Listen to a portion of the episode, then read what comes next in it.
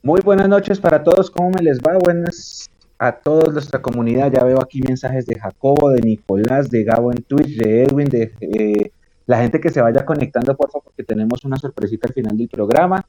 Bienvenidos al capítulo número 135 del Mundo Millos Live. Hoy con Jason Cárdenas, hoy con Álvaro Prieto y como siempre está ahí atrás Nico Molano en los controles. Ah, ya también se ve Nico, creo. Nico Molano en los controles, sí. Díganme paciencia que hoy estoy sin lentes, estoy medianamente ciego. Buenas noches a todos. Un jueves cargadísimo de noticias en el sentido de todo lo que cobija al mundo Millos. No solamente fue la rueda de prensa de Gamero y las noticias que derivan de ahí, sino también que hoy muy juiciosamente los compañeros estuvieron en Excoli porque debutaron las categorías menores en la Copa Metropolitana, que es como el campeonato alterno a los nacionales. Es una copa que se juega solamente con equipos de Bogotá, los profesionales, aunque este año invitaron a tres. Invitaron al América, invitaron a Patriotas, invitaron al Envigado y, que sirven, sirve como medidor para ir eh, probando a las divisiones inferiores de Millonarios. Hay tres categorías, bueno, yo voy a profundizar con eso. Tuvimos transmisión a las 3 de la tarde de dos partidos, tuvimos transmisión de la rueda de prensa y ahora estamos acá en otra transmisión con ustedes para mirar lo que será la previa de este partido entre Millonarios y el Envigado, que no ha ganado y Millonarios no ha perdido por la cuarta fecha del finalización. Mientras tanto, aquí Cali pierde con el Medellín. Mayer suma su segunda derrota como DT parcialmente. Don Jason, buenas noches. Bienvenido al capítulo 135. Don Luis Gabriel, buenas noches. A Nico, Alvarito que está por ahí detrás de cámaras también. Eh, un abrazo grande para todos los que están conectando, para acompañarnos en una nueva edición de este live. Eh, pues a, ver a Mechu ya no es raro, lo vieron lunes, lo vieron ayer miércoles, hoy por ahí vi la repetición del, programa de anoche eh, sin libreto. No lo han visto, vayan a verlo, salió buena la charla tertulia de anoche. Y ahí quedó pendiente para la segunda parte, ¿no? Para que estén pendientes la próxima semana. Mm, y bueno, hoy con las novedades, ¿no? Que nos, perdón, que nos presenta la convocatoria de, eh, del profe Gamero, ¿no? con la inclusión nuevamente, entre otros, de Diego Erazo. Ya seguramente más adelante lo vamos a analizar nuevamente, pero, pero bueno, vuelve Diego Erazo entre los convocados y quedamos ahí atrás como con la duda de realmente qué va a pasar en caso de que pues Elvis Perlaza tenga una expulsión o tenga una lesión, teniendo en cuenta que eh, lo más seguro es que Bertel esté cerca de tres semanas por fuera de las canchas, ¿no? ahí nos quedó haciendo falta, lo dijimos antes de comenzar el campeonato y creo que acá está la prueba. Y no sé si en algún momento vamos a tener que apresurar un poco a Asprilla Mechu para que tenga una mano ahí en las convocatorias. Sí es, hijo Jason, gracias. Ahí está, el profe habló de eso. Don Álvaro Prieto, que hoy no tiene cámara, pero tiene voz. Buenas noches, Alvarito, bienvenido al live. Buenas noches, compañeros, a Nico, Jason, Mechu. Saludo como siempre a todos esos hinchas que nos escuchan desde la distancia. Eh, bueno, la expectativa sí es, es, deja mucho que pensar, o bueno, ya lo mismo que pensar de siempre, el hecho que en la tercera fecha ya estemos teniendo que pensar en qué vamos a hacer con, con, con, una posición que, que, no quedó bien cubierta desde un principio y que justo se dio dos lesiones eh, en esa misma posición. Entonces, eh, sí me parece que yo siempre he pensado que en la, de las poquitas virtudes que tiene Perlaza es eso de estar en el banco y poder cubrir tanto la banda izquierda como la banda derecha y eso, eso un, jugador polifuncional en la banca es buenísimo, pero ahora lo vamos a tener de titular y en la banca, ¿qué, qué va a pasar si necesitamos alguno de los dos laterales? Entonces sí, sí, sí es complicado. Entiendo, por ahí hoy escuché en Caracol eh, la emisora oficial, no oficial, eh, que estaban buscando un jugador libre lateral izquierdo. Eh, entonces, pues esperar a ver si logran conseguir alguno y alguno que dé algo de nivel, ¿no? O si no, si, si realmente no va a hacer algo de nivel, es preferible empezarle a dar minutos a Sprilla o algún canterano que, tengan de pronto visto en, esa lateral para poder pues eh, darle al menos acercarlo al banco y acercarlo al equipo profesional y, y pues aprovechar la coyuntura. Así es, voy a pasar a saludar porque ya voy a profundizar ahí, Alvarito. Voy a saludar a Nico, que Nico tiene primero el control de esta transmisión. O sea, nosotros somos Nico dependientes para que la gente entienda. Y segundo, tiene una sorpresa para todos y como esa sorpresa solo se la sabe él, toca que nos la explique. Nico, buenas noches, bienvenido. Buenas noches, buenas noches, ¿cómo están todos? Ya en el chat ya he saludado bastantes, los leo a todos, buenas, Natalia Martínez, Diego Llanos. Aquí ya empiezan a llegar comentarios de los temas que van tratando, los invito a que sigan ahí charlando para, para que se tengan en cuenta todos los puntos de vista. Y la sorpresa que les tenemos, ya le podemos decir, ayer en el programa que, decía Jason que salió buenísimo ayer en, en Sin Libreto, al final hicimos un juego con la comunidad. Salió bacanísimo, a muchos les gustó, participaron hartos, así que lo que les voy a invitar es a que volvamos a jugar al final del Mundo Millos Live y el ganador se lleva una boleta para mañana. ¿Qué les parece? Así ah, que. Vamos a, o sea, el mismo, el mismo jueguito de noche, pero el que gana, gana boleta. De una, que se lleve boleta para mañana, para, para invitado, para que llegue al campín. Usted me acaba de acordar de algo. Usted me acaba de acordar de algo, Vayan reportándose en el chat quién quiere jugar y, y, si, y si les parece, ya les doy las indicaciones de qué hay que hacer. Es súper sencillo, solo tienen que estar en Twitch. Eh, durante el programa les, les envío el link, pero entonces vayan reportándose quienes quieren jugar. A ver, y, empezamos a mover todo aquí desde el chat. Bueno, eh, Nico, le acabo de mandar una foto, usted me acaba de acordar de algo. Le acabo de mandar una foto para que porfa la pongamos en pantalla y ya les explico qué quiere decir esa foto. Mientras tanto, mientras tanto, empecemos a profundizar un poquito, compañeros, lo que fue la rueda de prensa de hoy. Entonces, Bertel, entre 15 y 20 días, chao. Perlaza va a ser lateral por izquierda. Eh, la Cone preguntó, y bueno, y si Perlaza se lesiona o lo suspenden, ¿qué? Entonces el profe dijo, pues nos va a tocar empezar a acercar a Samuel Asprilla. Yo tengo mi teoría de que cada vez va a haber menos canteranos en el equipo. El profe también dice que no es que tengamos un tercer lateral derecho con Rosales, sino que como el semestre pasado teníamos tres laterales y los tres en algún momento estuvieron eh, ausentes, le tocó poner a Edgar Guerra improvisado como lateral derecho. Entonces que por eso no es que haya un tercer lateral. Yo, esas son las palabras del profe. Yo insisto, yo creo que la nómina están llegando jugadores a cubrir posiciones en las que generalmente jugaban canteranos y creo que va a ser más difícil para un canterano tener posibilidades, pero lo abrimos del debate. ¿Ustedes cómo lo ven? Porque Ahora con lo que decía Alvarito de, ese lateral izquierdo que están buscando libre, que el profe también lo dice en la rueda de prensa, que si encuentran uno libre para cuando eran inscripciones de una, ¿qué hay que esperar de Millonarios ahora con este tema de los laterales, Alvarito?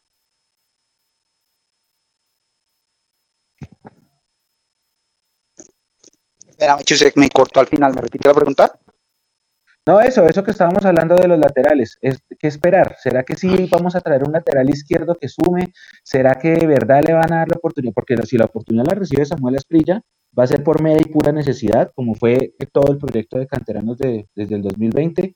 ¿Usted cómo ve? ¿Cómo vislumbra en el horizonte este tema de los laterales? Eh, no, yo, yo sinceramente yo creo que, que no van a traer a alguien más pero no tanto por, por un tema de, pues de que no quieran gastar, sino más de un tema que no creo que encuentren en este momento un lateral izquierdo que pueda llegar a sumar libre. Es que tiene, ya tiene que ser un jugador que no tenga contrato. Entonces, eh, eso me parece, me parece que, el camino va a ser definitivamente acercar a Spring, ya va a ser un tema también que, que se va a dar por necesidad. Entonces, creo que ese va a ser el camino. Eh, a mí lo que realmente me preocupa no tanto es que llegase a faltar perlas, aunque seguramente puedes pasar, sino que siempre, siempre tener en el banco un jugador que pueda marcar la lateral es, eh, eh, es importante. Cuando lo teníamos con Vega, por ejemplo, que está, jugaba de titular y, y podía, digamos, en algún momento hacer el cambio Gamero y ponerlo a jugar en la lateral lo mismo Murillo que podía ser de central y el lateral. Teníamos como esa polivalencia y teníamos a, Perlaza, pero ahora en el banco yo no veo, yo no veo a nadie que, pueda tener ese, esa función. Y sinceramente es que no veo cómo puede armarse un equipo ante una lesión o, una expulsión de un lateral. No veo cómo, o sea, ustedes a quién pondrían a jugar de lateral. Yo no veo a nadie jugando, o sea, no me, imagino que un Vargas y meter a, Vanegas o, a o a Cuenú, o de pronto el mismo Cuenú de lateral. Creo que Cuenú lo ha hecho de lateral ahora que lo pienso. No sé, es que no veo ningún jugador que pueda meter, suplir así temporalmente esa, esa, posición. ¿Sabe, ¿Sabe qué termina pasando, Alvarito, en una de esas, pues que tenga una lesión o algo, Elvis? Va a terminar pasando que eh, le va a tocar a Alba ir a jugar por costado izquierdo. Vamos a terminar jugando con Rosales como titular por derecha. Si llegase a pasar una situación como la que estamos eh, eh, preveyendo, ¿no? Que puede llegar a pasar. Perlaza lo expulsen o que Perlaza pues, se lesione, es algo que puede pasar. Ojalá no sea así, porque es obviamente un enredo mucho más grande para el profe.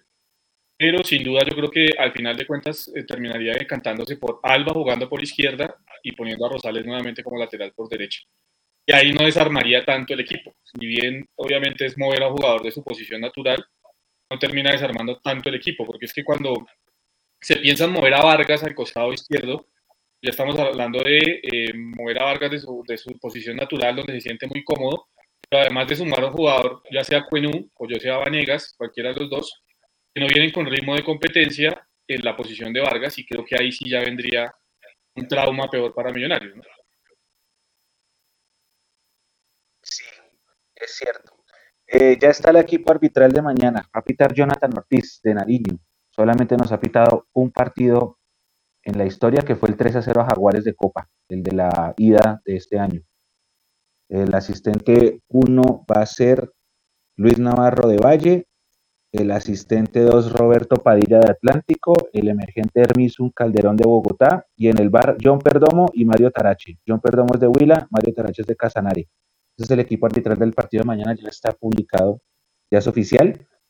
Ah, Jonathan Ortiz es un árbitro obviamente de poca experiencia, pero pues el partido tampoco es que pida un arbitraje de, muchos quilates. Es uno de esos partidos que sirven para, para que el hombre siga cogiendo cancha a nivel profesional y como les decía, solamente hay un antecedente y es por copa. Y hablando de todo eso, compañeros, el profe también mencionaba que tenemos cinco centrales, con la llegada de Vanegas, que ya le llegó el transfer, pero no está convocado. Entonces tenemos a Ginás, tenemos a Juan Pablo, tenemos a Cuenú, tenemos a Vanegas y él menciona a Moreno Paz. ¿Ustedes creen que Moreno Paz va a tener oportunidades? Convocado va a estar, Mecho. Yo creo que en algún momento sí convocado va a estar. Y va a estar convocado a partir, obviamente, de la ida de Juan Pablo Vargas a los partidos de la fecha FIFA que tenga Costa Rica previo al Mundial. Seguramente, eso creo que es en septiembre, la próxima fecha FIFA, si no me falla la memoria. Y ahí seguramente Moreno Paz va a tener alguna oportunidad. Pero, pero por lo demás lo veo muy difícil. O sea, yo no veo al profe poniendo a Moreno Paz, espero equivocarme, pero no lo veo, encima de Cuenuno de Vanegas, porque pues entonces ahí estaríamos otra vez, eh, o estaría dando indicios evidentemente de que Millonarios se sigue contratando mal, porque si usted trae dos hombres con experiencia, como Vanegas y como Cuenú, pues no tiene lógica que usted al final del término se termine decantando pues por el jugador de la cantera ahí lo que haría es obviamente reafirmar mi posición y es que millonario de la política de contratación está completamente errada hace mucho rato, desde antes de que llegara el profe Gamero, y, que sigue en, ese, en esa línea, ¿no? Que creo que es algo que tiene que corregir Millonarios, porque bien lo habla Alvarito, o sea, Alvarito siempre nos hace énfasis, Millonarios está saneando, Millonarios económicamente parece que ya está en un equilibrio, que está en un balance positivo, que va a empezar a dar ganancias en algún momento, ojalá sean pronto, pero eso tiene que ir acompañado evidentemente del tema deportivo. Y el tema deportivo, pues obviamente tiene que incluir el trabajo en las divisiones inferiores, que creo que se ha descuidado un poco, el tema de cómo se contrata, y ahí Millonarios tiene que eh, ajustar mucho todavía. Oiga, Alvarito, sobre eso, derivado de eso, ¿sé qué opina de eso? Y después les hago la siguiente pregunta. Eh, no, digamos que yo creo que Moreno Paz de pronto hacia el final del campeonato, cuando, cuando pueda haber un poco más de, entre lesiones, suspensiones y la ida de Vargas pueda tener algún chance, por lo menos de estar convocado, es cierto. Pero sin duda, por ejemplo, yo soy de los que digo el primer partido de, partido de Copa Colombia hay que jugarlo con la titular y hay que tratar de definido. Partiendo de que ojalá lo podamos dar definido de visitante, seguramente sí podremos entrar a, a, arriesgar un poquito haciendo algunas variantes, pero los que van a tener juego van a ser justamente Vanegas y Cuenú, Mm, porque pues son los de más experiencia y son los que seguramente son las primeras opciones de cambio y pues sería importante que también tuvieran minutos. Entonces yo creo que al final de pronto pueda tener algo así. pero lo que yo lo que yo pensaba cuando ellos decían que querían traer un, otro central, porque es que teniendo en cuenta que también al final va a estar Murillo disponible, es que si no confiaban en que Moreno Paz fuera ese otro central que podía reemplazar a Vargas, debieron haberlo prestado. Es que yo no entiendo esa política de Millonarios porque no, no despega. A Millonarios le sirve que lo, es cuando, cuando debuten en Millonarios ya tengan minutos. Es muy difícil para mí un jugador que debute en Millos con la presión que hay ahorita, con el afán de ser campeones, eh, con, a veces la complejidad que tiene la, la hinchada para, aguantar un poco a los jugadores jóvenes. Entonces, creo que el principal error ni siquiera es que hubieran traído a Negas o, o, que no le den minutos acá, sino el principal es no prestarlos, no prestarlos y ponerlos, poder ponerlos a jugar eh, con muchos minutos en otro equipo, así fuera en la B. Creo que ese, de todas maneras es un, es un aprendizaje que podría ser muy bueno para, para, los, para los jugadores y hubo jugadores que, que le sentó muy bien como Vega en, en, lo futbolístico y creo que Gina si bien no jugó mucho, creo que como experiencia de vida para él y él mismo lo ha dicho fue, fue muy interesante. La siguiente pregunta que les iba a hacer es, ¿ustedes no consideran que el equipo está desbalanceado o sea, más allá de que la política de contrataciones de pronto no tiene un norte establecido, pues no sienten que tanto lateral izquierdo y poco, perdón, al revés, tanto lateral derecho y poco lateral izquierdo y tanto defensa con perfil derecho, ¿no estamos desbalanceando la defensa? Es que, es que Mecho, a ver, cuando usted tiene dos jugadores, eh, de experiencia y si se quiere de calidad, pues uno no, no tendría que estar hablando de la preocupación de, que estuviéramos desequilibrados en ese aspecto. Yo creo que en el lado derecho se hizo lo correcto.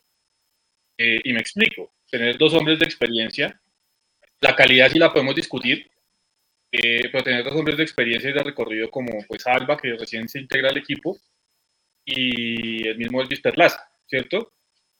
A mí mejor Alba eh, que Perlaza. Y tener el de la cantera, porque puede suceder algo como lo que nos está pasando por la zona izquierda, y es que se lesionen los dos de ese lado, nos toca echar mano pues del, lateral, del lateral de, la, de las inferiores. Eh, aquí está pasando pues que evidentemente tenemos entre comillas la ventaja de que Perlaza puede ir a jugar por el costado derecho y ahí pues que no tengamos el debut eh, y la aparición de, de Asprilla en esta liga. Pero evidentemente si uno, lo, si, uno se va a esa lógica que, que le estoy tratando de explicar, desde hace rato dijimos aquí que nos hacía falta un lateral izquierdo, más allá de que en algún momento eh, Murillo Segura nos podía dar una mano ahí, pero es que para, para, a ver, el tema de Murillo Segura, un tema de meniscos, es un tema que debió haber sido visto desde hace, desde hace mucho tiempo por el cuerpo médico y por el cuerpo técnico de Millonarios. O sea, es que eso no es que hoy me levanté con un dolor y son los meniscos, ¿no? El tema de los meniscos ya venía mostrando algunas, eh, algunas, ya venía dando algunas muestras el jugador, de hecho, y ahí creo que le faltó obviamente al equipo ser un poco más ágil y prever esa situación para entender que en algún momento, fuese antes de comenzar o durante la competencia, yo seguro no iba a estar óptimo para jugar y que tenía que traer un jugador para, para reforzar esa zona. Lo hicimos y hoy pues obviamente nos enfrentamos a esa situación. No creo que estemos desequilibrados desde el hecho de, que tengamos una sobrepoblación de jugadores sobre el costado derecho, porque tampoco lo es así, Mecho. Solo tenemos realmente dos de afuera y el de la cantera, que creo que es lo lógico. Por el otro lado, pues se supone que también tenemos dos de afuera y el de la cantera. Eh, bueno, o, o, Verte, que es el de experiencia, Murillo seguro que podría dar la mano, y vendría Esprilla o vendría el Perlas a dar la mano por ahí. Lo que pasa es que se durmieron en el tema de la lesión de Murillo Segura y pues ahí estamos pasando la fugia que estamos pasando y que pasaremos durante las próximas tres semanas. Alvarito, ¿usted qué opina? Sí, no, creo que tal cual lo que dice Jason, creo que el, el, lío fue no haber considerado esa lesión de Murillo, que como dice Jason, no, no, eso no, no tuvo que haber pasado de un momento a otro. Eh, y porque, porque creo que en las cuentas de Gamero era, tengo, tengo a Rosales y tengo a Alba por un lado, tengo a Murillo y tengo a Bertel por otro lado y tengo a Perlaza que es comodín, que me sirve en ambos lados. Y yo, yo creo que él, diría así, así me la juego. Pero, pero al, al quedar muy lesionado, ya quedamos ahí, digamos, con riesgo y justo Bertel también se lesiona, pues se materializa el riesgo y quedamos cojos. Entonces creo que el principal error ahí es no, haber estado, digamos, más eh, estratégicamente o la planeación deportiva, haber tenido más en cuenta esa lesión de Murillo y, que de todas maneras, a pesar de que puede que se hayan dado cuenta tarde, aún tenían ahí tiempo para contratar al lateral izquierdo. Y pues, como Gamero mismo lo, lo dice, no pudieron, como yo lo escribía en, en el magazine, pues cuando tenemos unos directivos que son incapaces teniendo la forma, porque yo creo que Millonarios tenía la forma de buscar un, lateral izquierdo. Eh, no creo que los laterales izquierdos no son muy costosos. Eh, creo que, se durmieron y pues bueno, ojalá no lo paguemos, ojalá ojalá de esto salga algo bueno y que sea que Asprilla pues, pueda acercarse y pueda de pronto inclusive tener minutos y, que salga algo bueno ahí, ¿no? Pero, pero arriesgamos mucho. Como yo siempre digo, el fútbol es un juego de posibilidades y aquí no la estamos jugando a, que la, posibilidad de que algo malo pase sea, es muy alta. Y nos toca empezar a improvisar desde la fecha ya 3. Cierto, eso es cierto, eso es cierto y ahí falta un montón de recorrido. El tema es que si hay mucho partido seguido. Y el otro tema que yo creo, opino compañeros, es que la posición de lateral derecho es muy fregada de conseguir. Esa es una posición que buenos, buenos son pocos. De hecho, acá estaban preguntando por David Machado y Gamero lo desestimó hoy en la rueda de prensa. Él dijo que él nunca habían buscado a Camacho, a Machado, perdón. Pero el tema pasa más bien es por, la, por el tema de, listo, si conseguir un lateral izquierdo fregado, ahora vaya a buscar un lateral izquierdo que sea bueno y libre, que es que ahí es donde de pronto también cometemos el pecado. Porque como nos gusta es como solamente buscar jugadores que no tengan equipo, entonces es muy difícil buscar una posición como lateral izquierdo en medio de ese mercado de la agencia libre que es muy fregado, muy fregado. Los buenos tienen equipo, es muy difícil que esas cosas pasen. Sí, no, Mechu. Es que eh, a, esta altura, a esta altura del año ya es muy, o sea, si es complejo a comienzo de año para nuestro mercado, pues a esta altura mucho más. Máxime cuando desde Europa y desde eh, otros, eh, otros mercados como el mexicano y el, y, el, y el norteamericano se empiezan a fijar en lo que hay en el mercado disponible. Para nosotros yo creo que, la verdad, mire, yo, yo, se lo digo así de claro y, y creo que en esto podemos compartir muchos vamos a traer un jugador que no tenga contrato, que bien lo decía Alvarito, o sea, el jugador que llega libre ahorita es que evidentemente no tiene contrato, no, es, no tiene contrato con ningún equipo, eh, pues no, no, creo que esté libre casualidad. Esa es una realidad. Yo no creo que esté libre por cuestiones de que el Espíritu Santo quiso que estuviera libre a esta altura de la partida. Eh, yo creo que más bien es porque tiene ciertas limitaciones o porque tiene ciertas complicaciones, ya sea a nivel disciplinario o ya sea eh, que tiene complicaciones desde, desde el juego en sí y ese sería el tipo de jugador que, tendría, que vendríamos encontrando al final de cuentas a esta altura del mercado. Entonces, ¿para qué traer otro que seguramente no va a rendir como le ha pasado a Celis hasta esta hora? Porque es que recordemos que Celis llegó en la décima fecha del campeonato pasado. Pues la realidad de Celis es que no ha rendido en Millonarios. Entonces, ¿para qué arriesgarnos a traer otro que realmente no va a rendir? Porque pues lo, lo más posible es que no rinda, porque esa es la realidad cuando se traen los jugadores a esta altura. Y, y por qué no seguir entonces dándole luz verde a su política de seguir sacando jugadores de la cantera. Yo la verdad, a esta altura del compromiso, teniendo en cuenta que ya los jugadores que están libres son demasiado escasos, que los laterales izquierdos son escasísimos a nivel mundial, pues yo me la juego con el que tengo ahí la cantera. Y miro si ese jugador tiene para darme, y, una de esas resulta un buen negocio, me hecho, porque resulta que una de esas Samuel Asprilla resulta siendo el jugador que necesitaba Millonarios ahí para suplir a Bertel y termina siendo una buena venta, porque es que laterales izquierdos son muy pocos, como usted decía, y se terminan vendiendo bien. Sí, sí, sí, eso sí es, eso sí es verdad. Ahora, vamos a leer un poquito a la gente acá en el chat. Por ejemplo, acá está Sabogal diciendo ahí es donde se contradicen los directivos. Víctor Vela nos saluda, Jorge Cortés en YouTube, Andrés García, hola Andrés, dice acá cómo saco ti, ah, le está hablando a Víctor. A César, a Camilo Bustos en Facebook, a Iván Barrera, que le dé minutos a Moreno Paz, César desde Huasca, Cundinamarca, Brian desde Girardot, eh, Sabogal desde Zipa, Jacobo dice, yo creo que Gina se va, hoy el técnico dijo que no hay ofertas formales ni por él ni por Dani Ruiz. William Parra, para traer un jugador del montón, un mercenario como los que trajeron en el pasado, prefiero darle la oportunidad a Sprilla, que es de la casa, como Jorge con Ginás y Vega. Alexander desde Pasto, trastorno millonario. Ah, Diego Llanos, José Líbano, Natalia Martínez, como siempre conectada, Andrés Monroy en Twitch, Wolf021, Andrés Guerrero, Andrés Felipe Vega, eh, Luis Alberto Camacho desde Palmira, aquí está Gabo en Twitch, aquí está Amanda Rojas en YouTube. Ah, oiga, están, están diciendo, acá lo dice Diego Llanos, si ustedes saben más que yo, Diego Llanos, y lo dice también, eh, ah no, él desde Patio Bonito, que una posible convocatoria de Andrés Gómez a un microciclo, ¿le suena? Mm, no, no tengo, no, no tengo, tengo nada, tengo nada al respecto. ¿Hay cuál otra variante? Estaba aquí pensando en lo, en lo que ustedes nos, nos, nos planteaban al respecto de, de los laterales, o sea, un posible reemplazo del lateral izquierdo.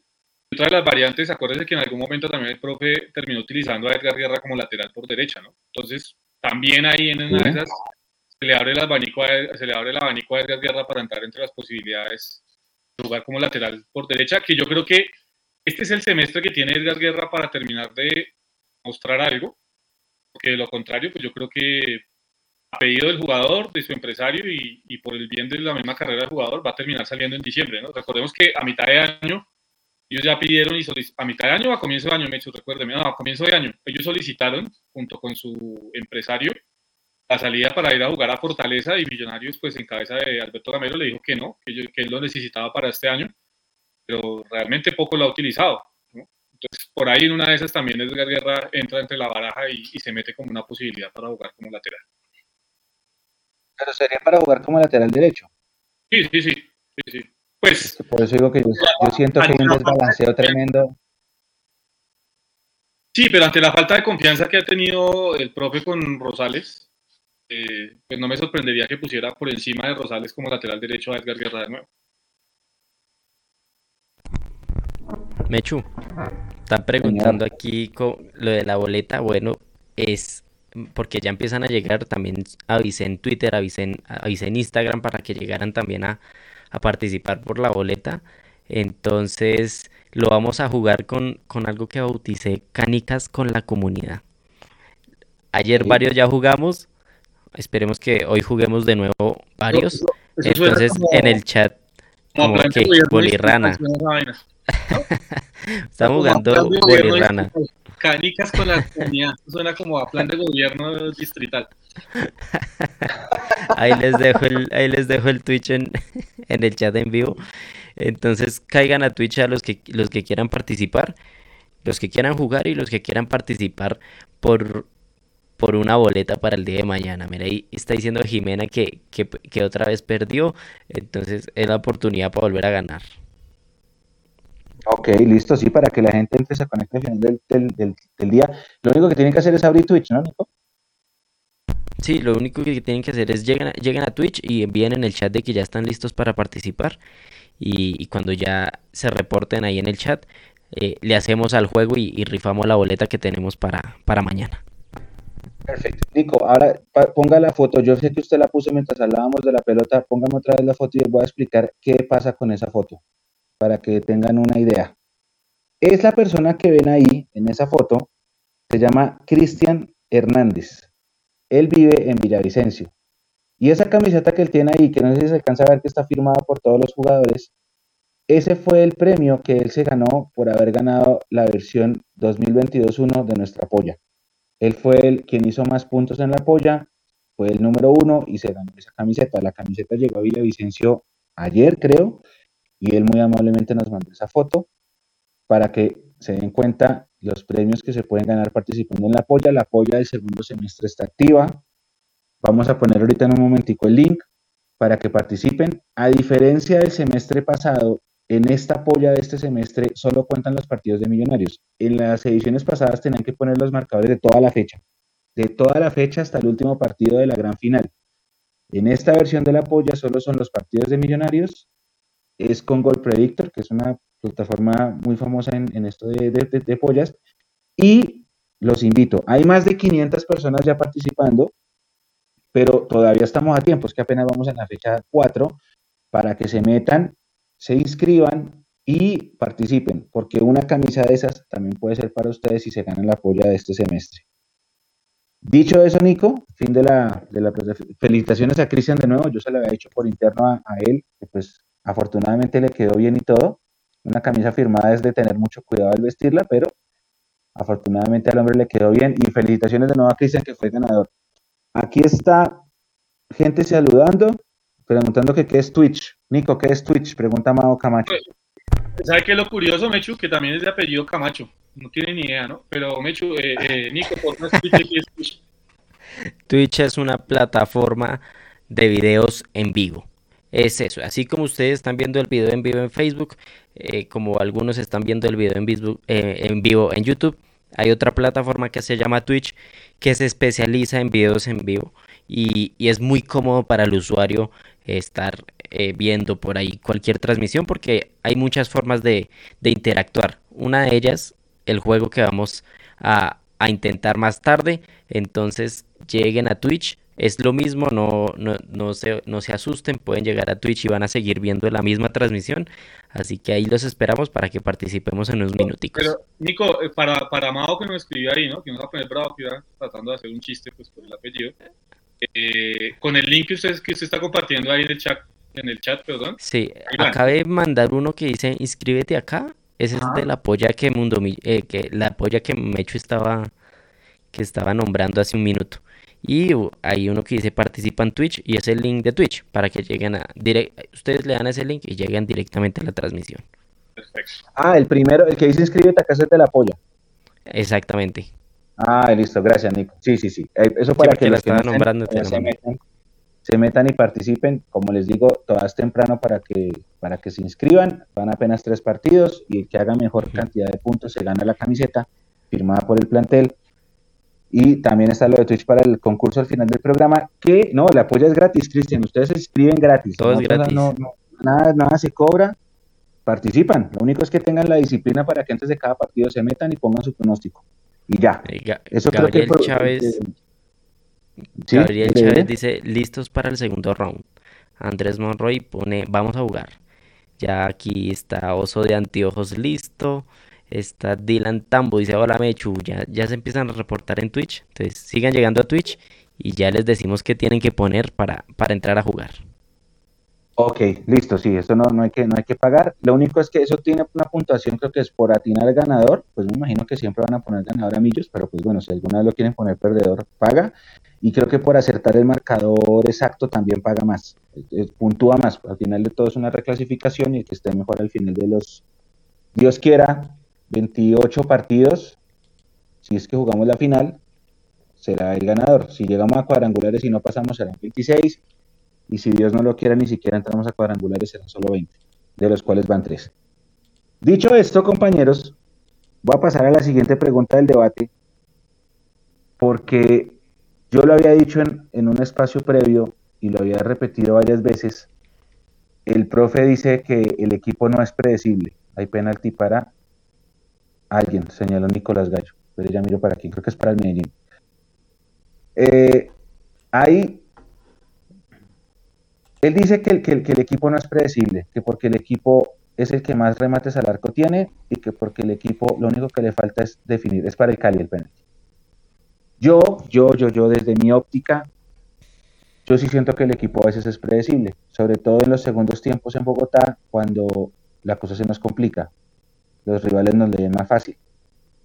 Pero pues el profe tiene su óptica en que es porque el equipo no hace gol. Y también había manifestado yo en algún momento que el equipo, como también lo dijo Andrés Llena, se desespera cuando el gol no llega temprano, cosa que en Medellín no pasó, gracias a Dios, porque entraron los dos goles comenzando el primer tiempo y comenzando el segundo tiempo, y por eso el desespero fue de Nacional, y por eso lo ganamos. Ya habiendo dicho mi opinión, voy con ustedes, Alvarito, empiezo con usted. ¿Millonarios es un equipo predecible? Sí, no, y argumente su respuesta.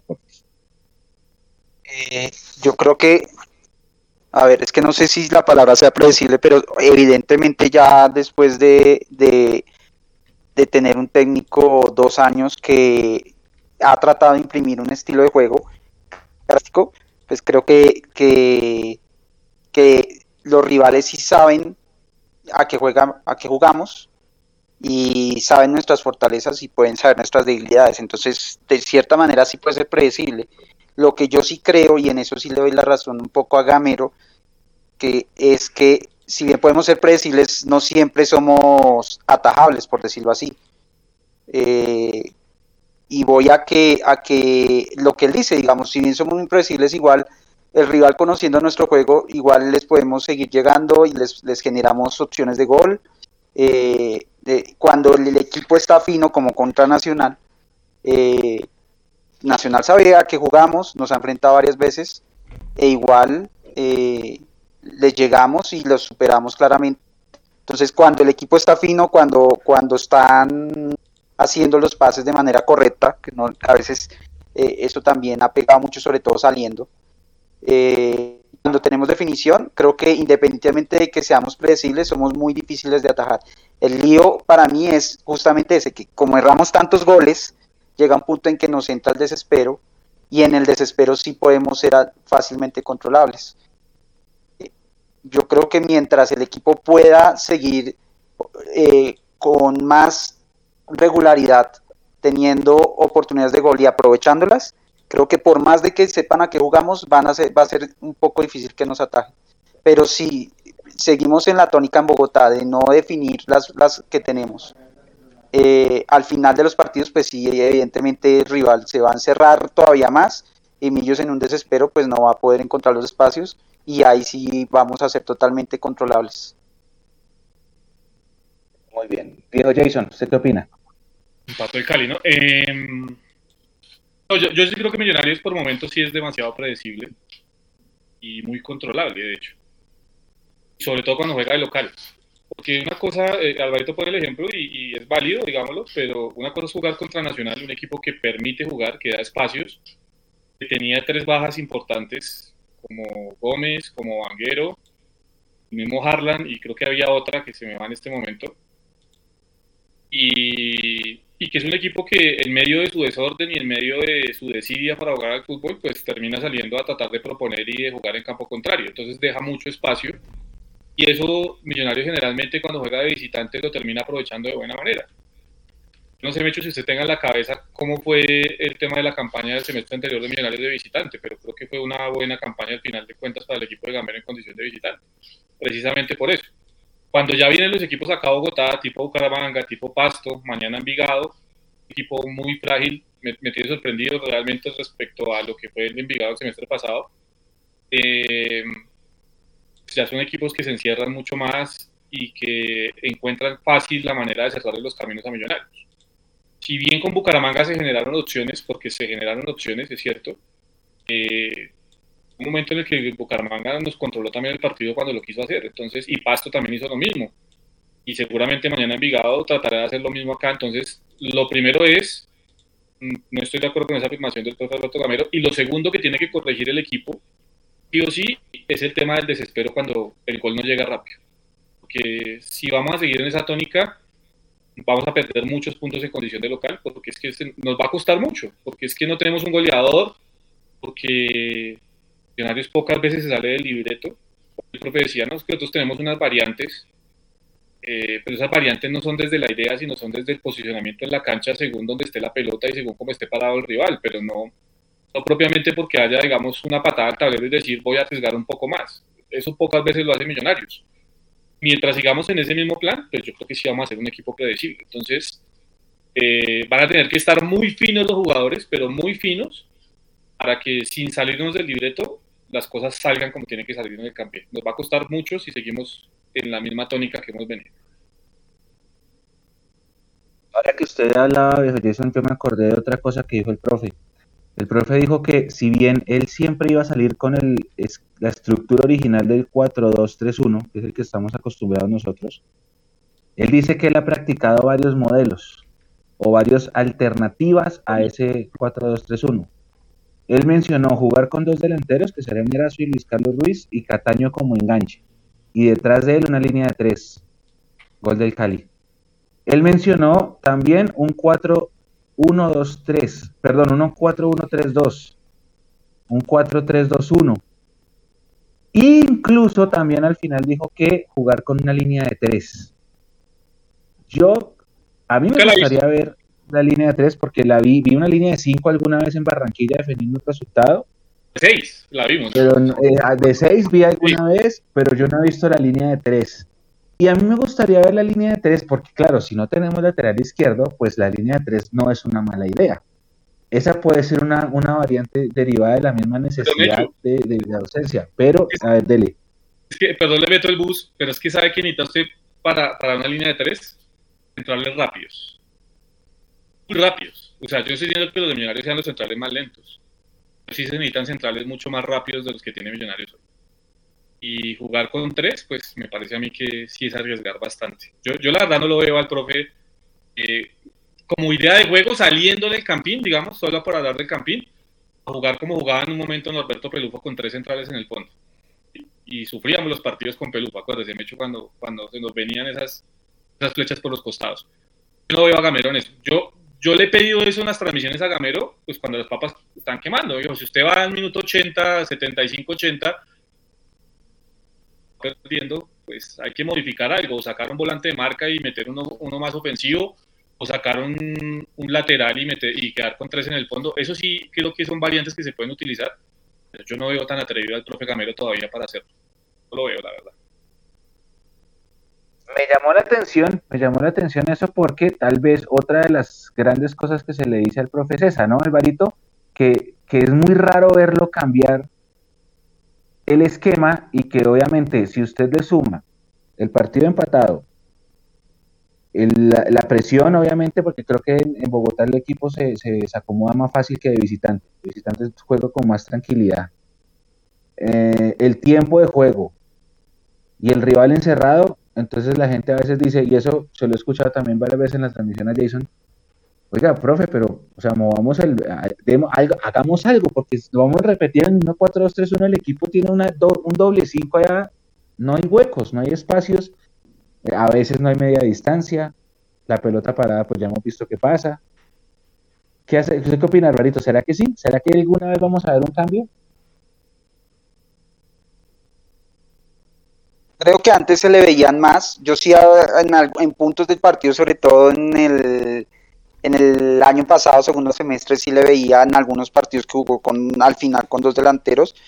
En algún en un par de partidos ha probado el doble 8. Eh, pero cada vez, o sea, por ejemplo, creo que este año muy poco ha, ensayado cerrar el partido con algo diferente. Eh, lo más osado que he visto que haga es que pone a, a McAllister de, lo baja, digamos, un poquito como un volante 8 y mete un, alguien más ofensivo. Eh, pero yo creo que sí, yo creo que sí está haciendo falta de pronto probar con dos delanteros en esos partidos tan cerrados donde terminamos metiendo centros a la lata.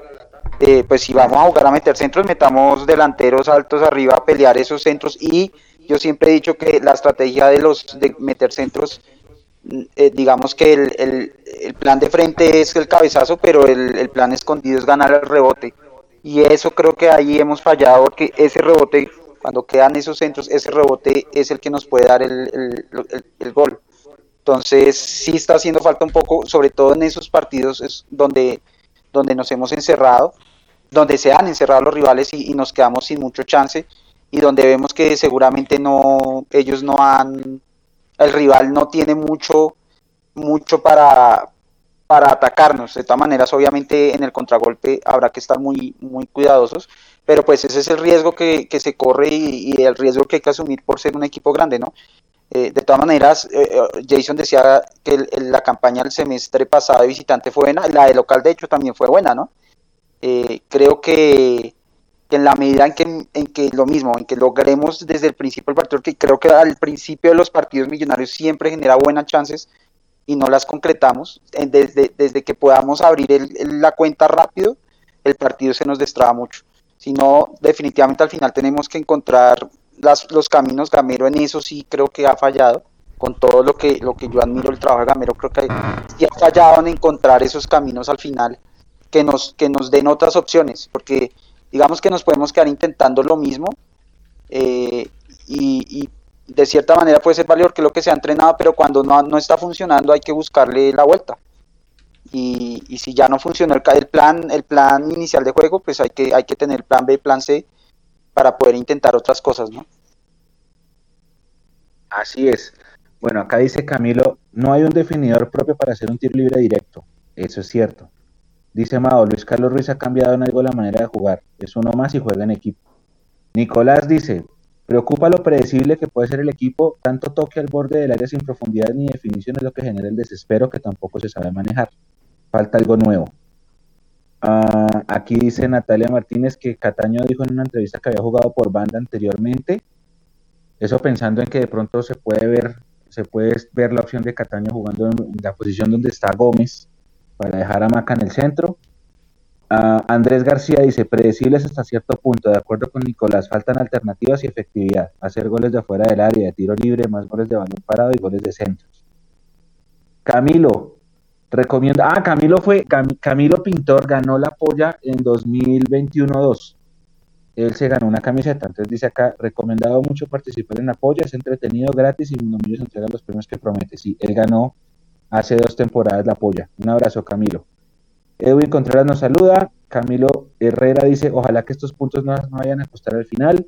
Nicolás Collazos en Facebook dice, ¿cómo están? Andrés Leighton. Acá está Jimena que saluda y dice, ya llegué a Twitch. Está Escalafón Cauca. Está Dylan Tambo en Twitch. Está G. Barrantes que dice, ¿qué piensan de Juan Pablo Vargas? Se saluda desde Costa Rica. Compañeros, ustedes, ¿qué opinan de Juan Pablo? creo que es un buen central, eh, ordenado. Eso sí tiene que Juan Pablo, que es demasiado ordenado. Tiene buen juego aéreo defensivo. Eso extrañamente se está perdiendo mucho en los centrales. Eh, y yo creo que saca, o sea, al menos para las características de Millonarios, que es donde eh, lo vemos normalmente, eh, saca muy bien al equipo, ¿no? Yo creo que ese, primer pase que tiene Juan Pablo ayuda muchísimo y yo creo que diría esas son las, o para responderle a él, como las principales características que yo veo en, en, Juan Pablo. Ya en Costa Rica, pues por el esquema que utiliza el profe eh, Luis Fernando Suárez, la cosa se le complica porque pues primero hay, hay centrales eh, mayor preferencia para el profe que antes que, que, Juan Pablo. Juan Pablo viene siendo el cuarto o el quinto central para, para la selección de Costa Rica y únicamente tiene cabida cuando el profe realmente se decida jugar con 5 en el fondo, ¿no? Cuando juega con esa línea 3 raya 5, ahí es donde Juan Pablo pues tiene la posibilidad de aparecer allá en, Costa Rica. Creo que tienes esa posibilidad de la línea 5 allá es alta. O sea, a Luis Fernando Suárez le gusta mucho jugar con, y sobre todo en el Mundial, que va a enfrentarse a equipos durísimos, muy seguramente le va a poner esa línea 5. Que en algún momento Pinto lo hizo en 2014 y hasta donde llegó con Costa Rica. Un saludo grande a, a G.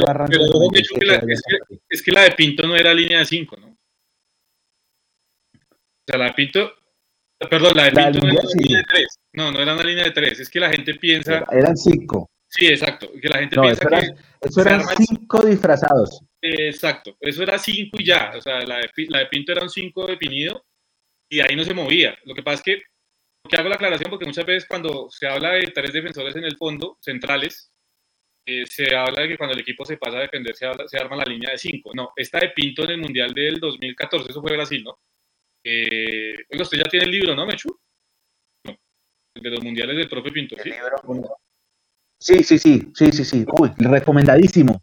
No, el que, lo, el que recomendadísimo aprender un poco de táctica y de estrategia, busque ese libro del profe Pinto porque de verdad es buenísimo. Podemos estar en desacuerdo con muchas cosas con el profe, pero para el tema táctico y estratégico sí, de verdad que aporta muchísimo. Y en esa línea de cinco de Costa Rica fue sí, inamovible, por eso pues Costa Rica terminó llegando hasta cuartos, ¿no? Eso fue cuartos, ¿no? Me hecho cuartos de final ante, Holanda, ¿no? Sí, sí, sí. Contra Holanda. Países Bajos, no vaya a decir Holanda, nunca más. Pues, Países Bajos, Países Bajos. No, en el fútbol es Holanda, no sé. ahí, ahí está. Yo creo que los que conocimos el fútbol siempre dijimos Holanda, al menos en esta parte del, globo terráqueo, ¿no? Uno entiende que es Países Bajos. Lo difícil de algo pasó, algo pasó para que de un momento a otro todo el mundo tenga que decir Países Bajos. Yo creo que, no sé, no sé qué pasó, pero sí, siempre fue Holanda hasta hace uno o dos años. Le faltaron a Mayer Candelo 40 segundos para ganar su primer partido como técnico. Le acaba de empatar el Medellín de penalti, gol de Marrugo, le picó la pelota y van 2-2. Mi televisor todavía no han empatado. Van 2-2, un penalti en la última y ya se sacan y se acaba. Le faltó a Mayer Le faltaron 40 segundos. Bueno. Y bueno, Nico, ahora sí, paso con usted porque nos falta un tema chiquito, pero se la paso para que vaya explicando porque ya se viene el jueguito. La rifa. Sí, el jueguito. Estamos en vivo también en Instagram para, para los que quieran participar por las boletas. Los que se están uniendo por Instagram, lo único que tienen que hacer es llegar a Twitch. Entonces ahí les pasé también el link en, en Instagram para los que están conectados en Instagram para que se pasen a Twitch y participen por las boletas. Ya vamos a, hacer, hacer, el juego. Entonces, los que ya están en Twitch, repórtense. Últimos momentos para que se pasen a Twitch y, participen por las boletas. Les voy a dejar el link una vez más en el chat en vivo para que participen por las boletas y jueguen. Si, si, si no están en Bogotá, también entren y jueguen. Yo también voy a entrar. ¿El Mechu va a entrar esta vez? O, ¿Y Jason? a ver si entran. Y, Alvarito, Alvarito también entra. Así como, así como todos, jugamos entre todos. Ya estamos preparados. Pásense a Twitch. Repórtense que están en Twitch para empezar el juego. Mire, son las en dos minuticos. Yo creo que empezamos ya a jugar. Así que pasen a Twitch y hacemos el juego con el sorteo de las boletas. Listo, mientras la gente se va preparando y va ingresando, Alvarito, Jason, vamos a hablar un poquito del Envigado Fútbol Club, el rival de mañana en el Campín de este viernes. Bueno, las personas que van a escuchar este programa en diferido, el rival del viernes por la noche. Como ustedes decían, un equipo livianito.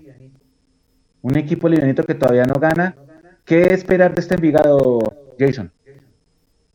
No sé, es un equipo que, le, está costando muchísimo respecto a lo que fue el semestre pasado, un equipo que era mucho más aplomado, que era mucho más atrevido, que tenía mejor fútbol, que tenía mejor circulación de pelota. En este semestre, lo que he podido ver en el arranque, dos partidos que le he visto, ahora que le cuesta mucho al Envigado, no es un equipo para nada equilibrado, eh, sufre demasiado los partidos. Yo la verdad, eh, creo que si Millonarios se lo propone mañana, evidentemente... Eh, tendrá con, con qué salir adelante en el partido. Es un equipo que con, la nueva situación que está viviendo y demás, eh, está jugando con un 4-1-4-1. Ese cabeza de área, o sea, en el fondo, digamos, el arquero es Londoño, por derecha juega otro Londoño, el número 33. Baez y Ordóñez son los centrales, generalmente Rodallega es el lateral por el costado izquierdo. Rojas eh, viene a ser el cabeza de área. A mí este Iván Rojas, Mechu, me parece un jugador interesante, ¿sabe? Es un jugador de esos callados, rendidores, debe estar alrededor de los 26, 27 años, no es muy, no es muy grande. Es un jugador al que yo le, yo le echaría el ojo realmente. A mí me parece que es un jugador interesante. No estoy diciendo que sea Maquelele, ni que sea Canté, ni nada por el estilo, pero sí creo que es un jugador interesante para el medio colombiano, ¿sí? haciendo la aclaración, me parece que es un jugador interesante. Eh, después, a ver, después ahí aparece Valencia, que juega como eh, volante externo por el costado derecho. Zapata y Meneses, que son los dos que juegan por, como interiores. Y por el costado izquierdo, como, como volante por, por, izquierda, juega Mosquera. Y adelante está jugando Hernández, que es uno de los jugadores, digamos, rendidores de este equipo del, del Envigado, que ha tenido muchos cambios y que ha sentido obviamente eh, la situación grave. Yo no sé, Mechu, usted conozca, la verdad, estos días estaba un poco desconectado del tema del fútbol colombiano, pero yo no sé si al final ese tema de Giovanni Moreno va, no va, si se resolvió esa novela, si va a, robar la va a ser parte del fin del Envigado, porque pues eso era lo que, lo que tenían pronosticado. Y a partir de ahí, pues evidentemente llegaría un hombre que terminaría eh, aportándole mucho al Envigado. Seguramente no va a estar mañana, pero eh, él terminaría aportándole mucho al Envigado. Yo lo que tengo entendido es que ahí como que se abrió una luz de esperanza, por decirlo así, dentro de las huestes de Nacional para contratarlo y que iban a negociar otra vez, pero también escuché que, que había una oferta sobre la mesa del Envigado para que, para que él juegue ahí, donde debutó, y yo recuerdo mucho, Alvarito, un partido de la última fecha de cuadrangulares, si no estoy el técnico de nosotros era Bonner. Y Bonner de manera encargada. Y, un gol de Giovanni Moreno en el último minuto nos sacó de las, de las finales en, en el Apertura 2005. ¿Usted cómo lo ve, Alvarito, a este Envigado? Que ha variado mucho con, con, respecto a lo que comentaba Jason y que fue el equipo sorpresa de la, de la Apertura, que se metió a cuadrangulares y todo. Sí, yo, yo veo que a ellos les ha costado un poco el tema de, yo, yo les estoy a la cuenta y por interno de, de los equipos eh, que estuvieron en cuadrangulares, cuántos habían ganado y cuántos no. De hecho, creo que podemos cuenta hasta donde llevo la cuenta, creo que solamente dos han ganado con el partido de hoy del Medellín que empató. Solo Junior y Millos han ganado un partido, el resto o han empatado y perdido en tres fechas, ¿no? Entonces creo que les, eh, es el equipo que tal vez le ha pegado más duro este tema de haber jugado cuadrangulares y no haber tenido casi, casi para. Eh, eh, como todo equipo joven, creo que, que va un equipo que va, va a, a, tener mucha energía, mucho ritmo. sea la estrategia que jueguen, seguramente ah, van, a, van a correr todo el partido. y van a estar seguramente muy atentos a ese contragolpe en, en velocidad gente muy joven. Hay, eh, Jason me recuerda, hay un jugador venezolano, de ellos que me parece que lo está haciendo muy bien. Es el que está haciendo los goles. Fernández. No recuerdo el apellido. Eh, creo que está haciendo un, un, torneo interesante. No digo para traerlo, sino en general un torneo interesante para él. Eh, pero sí siento que es un equipo que viene más débil del, del, que el semestre pasado, menos fuerte, porque finalmente clasificaron.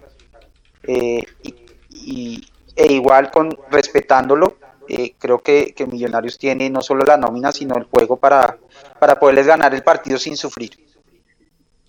ese jugador que, que habla eh, Alvarito Jesús Hernández, es un venezolano, tiene 29 años y si tiene buenos movimientos este Jesús Hernández. Eh, y le ha rendido, le ha rendido con, en el arranque al menos con, con, con el Envigado le ha rendido a aportar algo de experiencia en medio de toda la juventud que tiene el Envigado. Y bueno, ahí va de a poco llevando la, el, el, Hernández, que marca buenas diagonales. Ojo, me hecho que es muy potente arriba en el juego aéreo y en el cambio de ritmo. Entonces ahí hay que estar muy atentos mañana para, para ese tema, sobre todo con los dos centrales, tanto Ginas como Vargas. Mechu. Muchas gracias. Espéreme. Gracias, gracias Jason, gracias Alvarito por esta radiografía del Envigado. Van a encontrar más información del rival el día, de, el día viernes en mundomillos.com, el análisis que hace muy curioso Juanse como siempre. Y después de haber visto esta radiografía, el mensaje que yo les quiero dar es, sí, el equipo parece muy liviano, que es cierto, ha tenido cambios, pero eso no es para salir confiados a decir, ah, no, listo, minuto 20, 3-0, la lechona, el tintico y después del partido de las polas. No, calma, porque los partidos hay que jugarlos y voy a dar como referencia los últimos 13 partidos entre Millos y Envigado en Bogotá, Millos ganó 11, un empate y una derrota. Esa única derrota fue con Pinto en el 2019. Pinto llegaba, era el primer partido del segundo semestre, nosotros llegábamos con lo de los 50 puntos y la eliminación de esa rara del 5 de junio, y Envigado venía muy mal, y todo se confió, nos confiamos dijimos, ah, vamos a empezar ganando esto, empezamos con pie derecho, perdimos 2-1. Entonces, hay que tener, hay que salirlo a jugar y ojalá lo que ustedes decían ahorita, compañeros, no caer en el desespero de que si al minuto 25 no vamos ganando, entonces no empezar a tirar los centros y repetirnos en el toque y sin saber qué hacer después de pisar al área y esas cosas que analizamos en la primera parte del programa, Nico.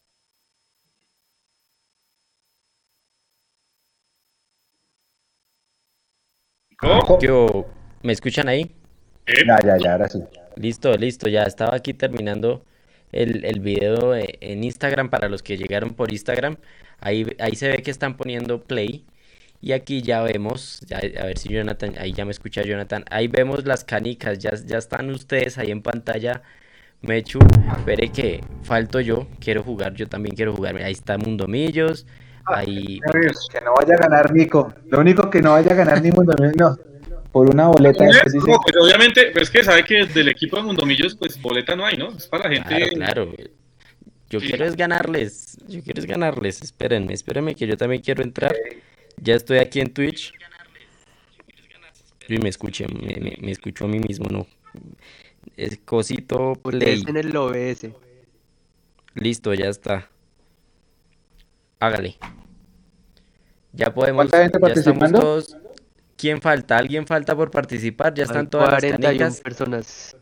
Hay 41 personas, todavía quedan cupos. Así que.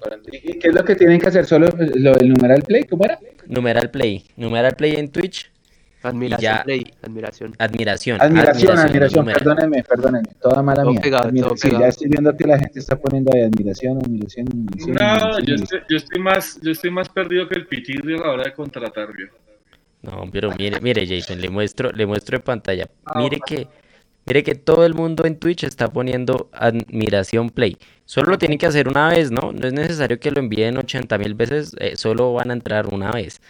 Porque no, no es, no es de que le vayan a hacerle con, con tres canicas al tiempo. No va a pasar. Todos vamos por igual.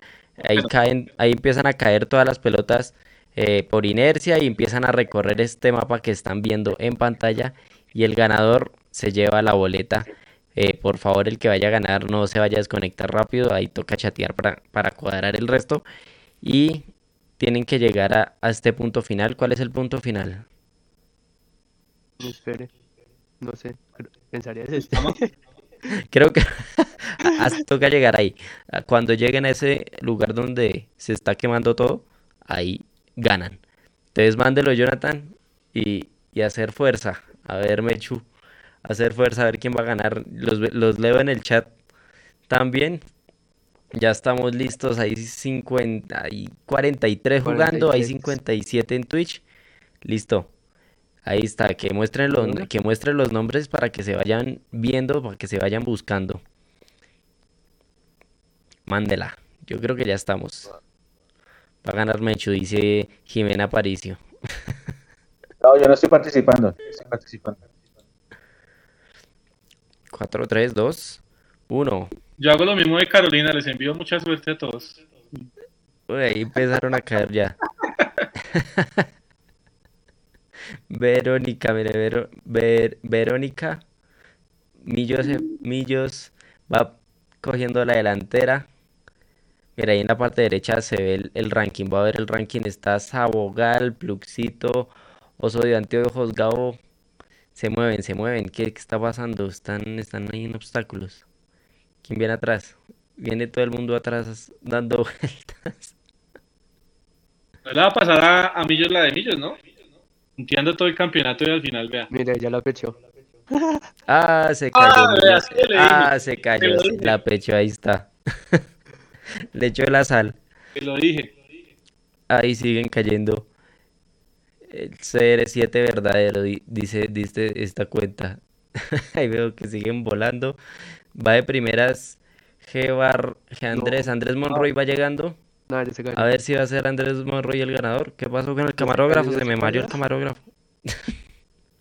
No. Edwin, Edwin, ahí está. Edwin, Michael Macías, Andrés. Jabello, Edu López, Jabello 23. Uy, estoy por ahí también. Mire, va a ganar Jonathan. Ahí, cerca, pero. Va Edu, Edu López. ¿Llegó? No, toca que suba al fuego. Y subirse en el, en el pilar ese. Ah, tienen que subirse ahí. Subir al Ah. pilar.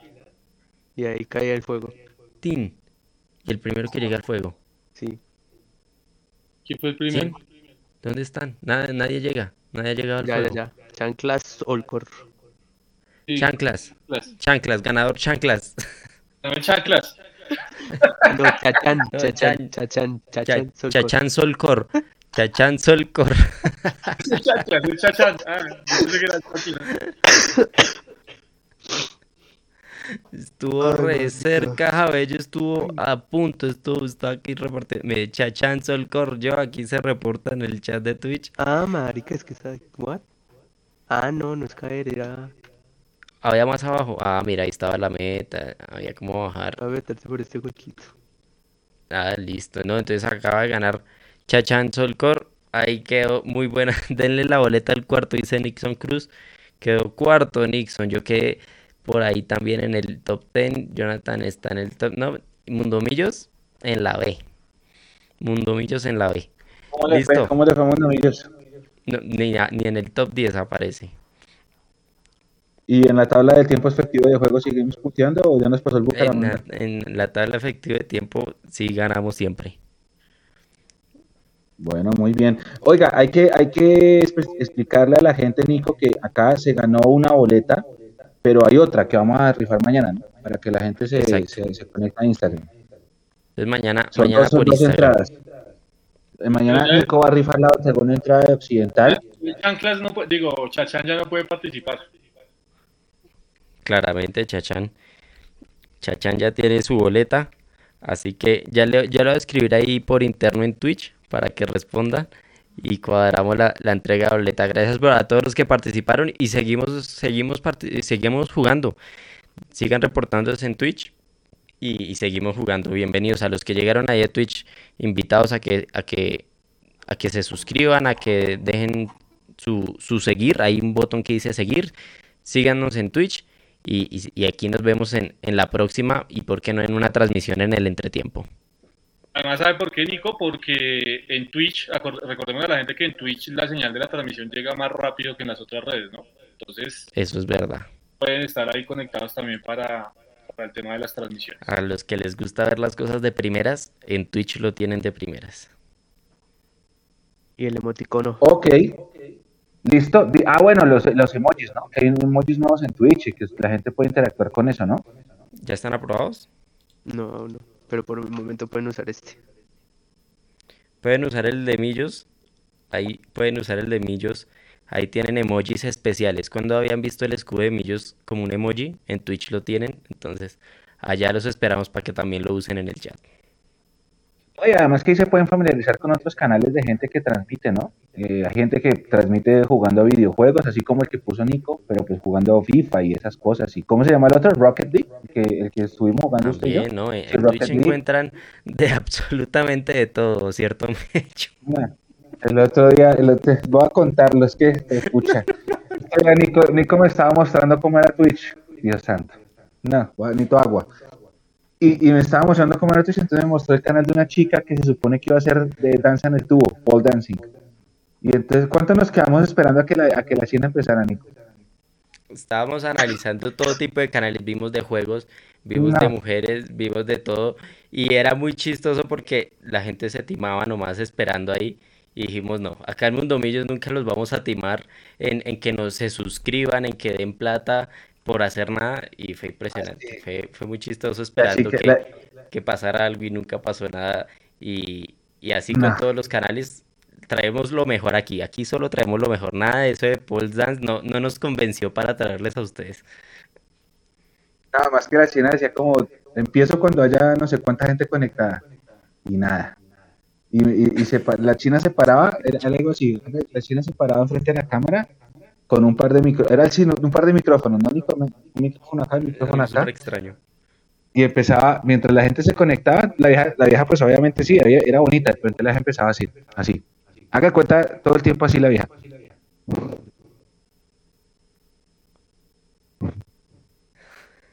Y ya. Y entonces yo le decía a Nico, pero ¿y qué? O sea, ¿y qué? No, no, que está esperando a que se conecte. No, una locura. Pero bueno, ahí pueden explorar Twitch, y Twitch es una red social muy popular. Esa la usan los grandes streamers a De nivel mundial. cocina, ¿no? Vimos que había gente cocinando en vivo. Ah, había gente También. cocinando, eso sí. Sí, sí, sí, eso lo puedo empezar a hacer yo también. Mi canal de cocina, cocina con Mecho en Twitch. Esa puede ser. Esa puede ser, porque pues, yo no voy a fallar en un tubo, pero pues cocinar de pronto sí. Pero ahí para que la gente se familiarice con, con esa red social. Nicolás Reyes dice que, que eso de, de acercarse al micrófono a hacer sonidos es ASMR. Para que anote, Mecho. ASMR, ok. Bueno. Vamos a ver. Mira, acá están hablando de hacer un torneo de Rocket League de Mundomillos. Podría ser. Podría ser. Podría Pero ser, bueno, si les gusta el tema, eh, podría ser.